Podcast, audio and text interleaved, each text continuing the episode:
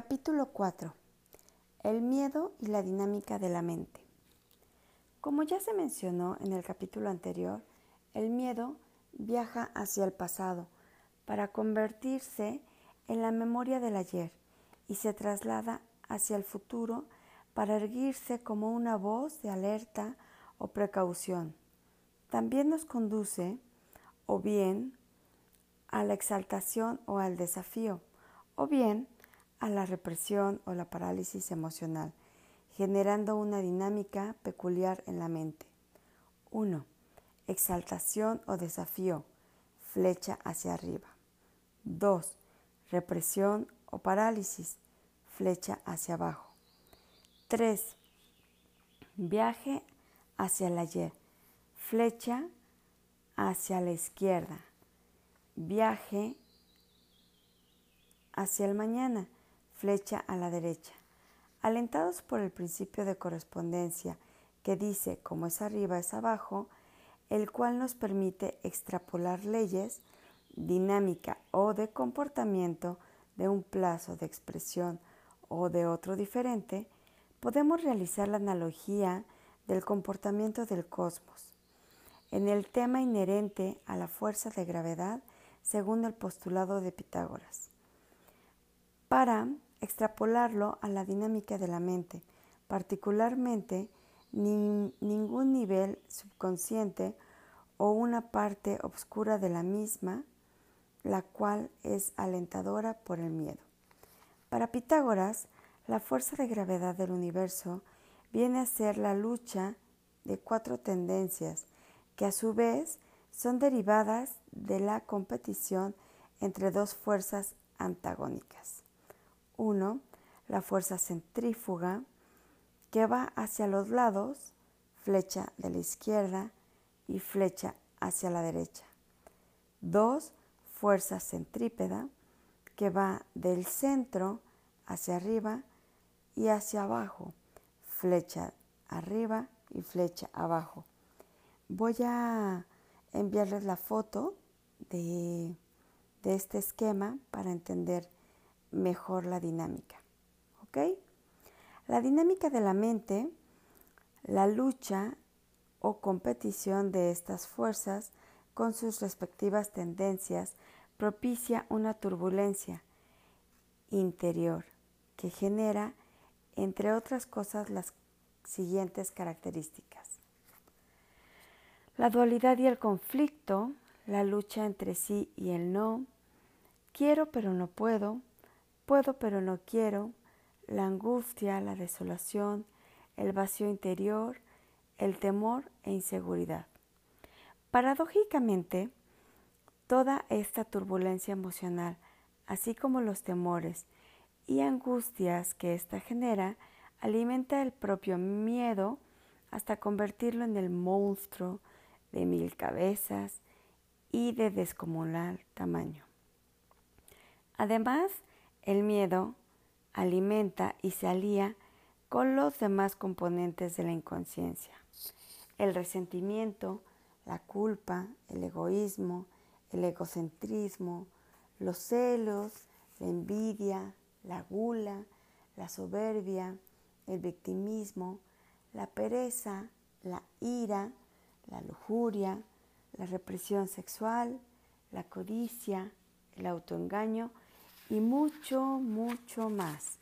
Y esto a su vez da origen a múltiples adicciones, neurosis de todo tipo, depresión, violencia, incluso la silenciosa.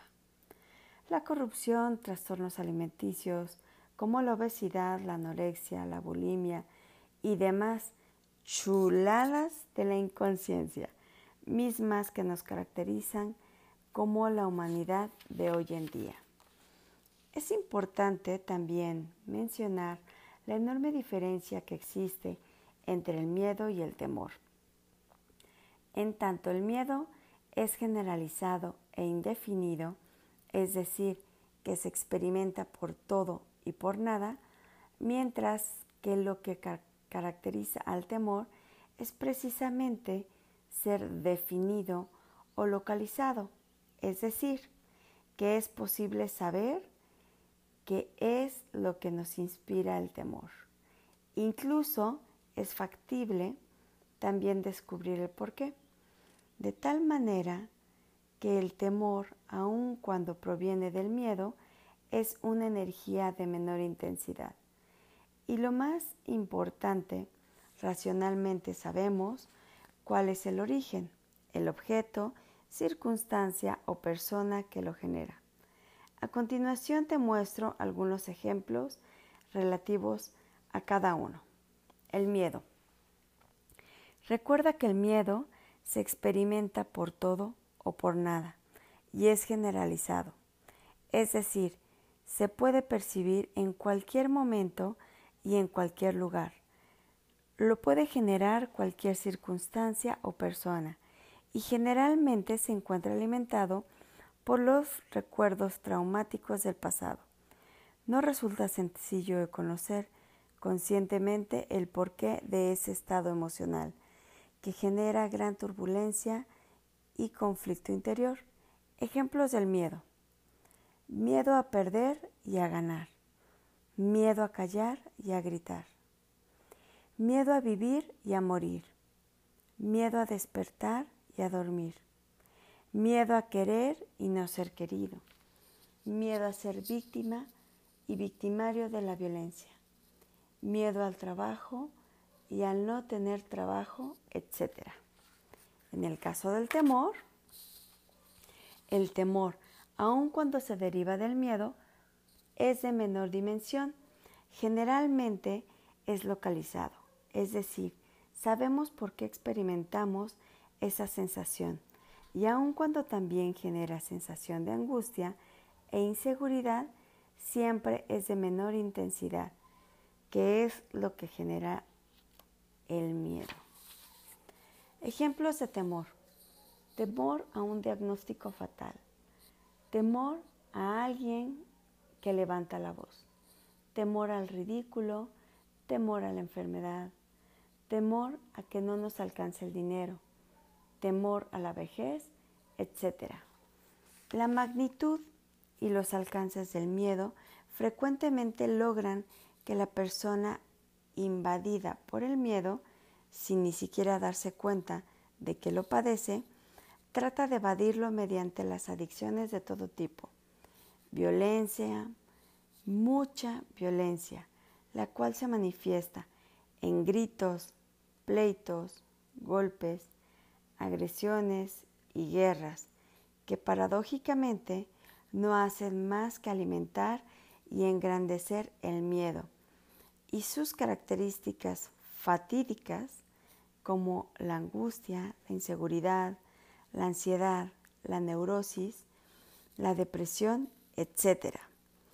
Más adelante vamos a aprender a reconocer, enfrentar y transformar el miedo.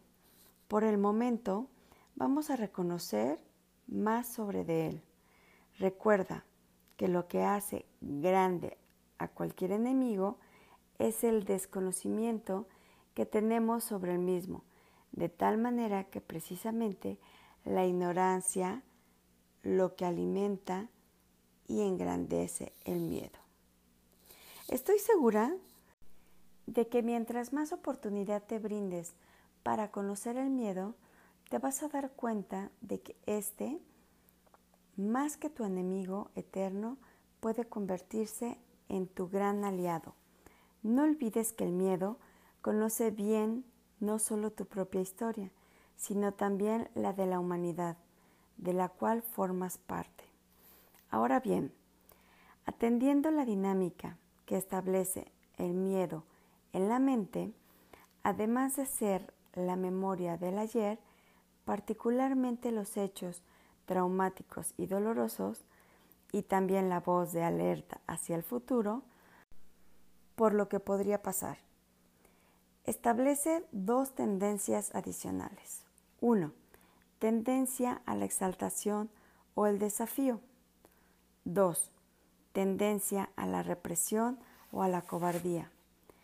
La tendencia a la exaltación es cuando frecuentemente se adoptan conductas desafiantes y ostentosas con el fin de encubrir la inseguridad, el temor, la angustia y el mismo miedo, el cual generalmente no se identifica como tal. Estos estados afectivos que ocasionan enormes tormentas emocionales, dualidad y conflicto interior, se pretenden encubrir con armas, posesión de bienes materiales ostentosos que denoten poder y lujo, mismas que se adquieren por la no satisfacción o el gusto personal, sino por el afán de demostrar superioridad y poder. También los gritos desaforados, la manipulación y el chantaje son muestras del miedo en la tendencia a la exaltación. Es importante saber que el miedo en la tendencia a la exaltación, cuando no es reconocido ni enfrentado, puede ser un detonador de violencia y lucha de poder.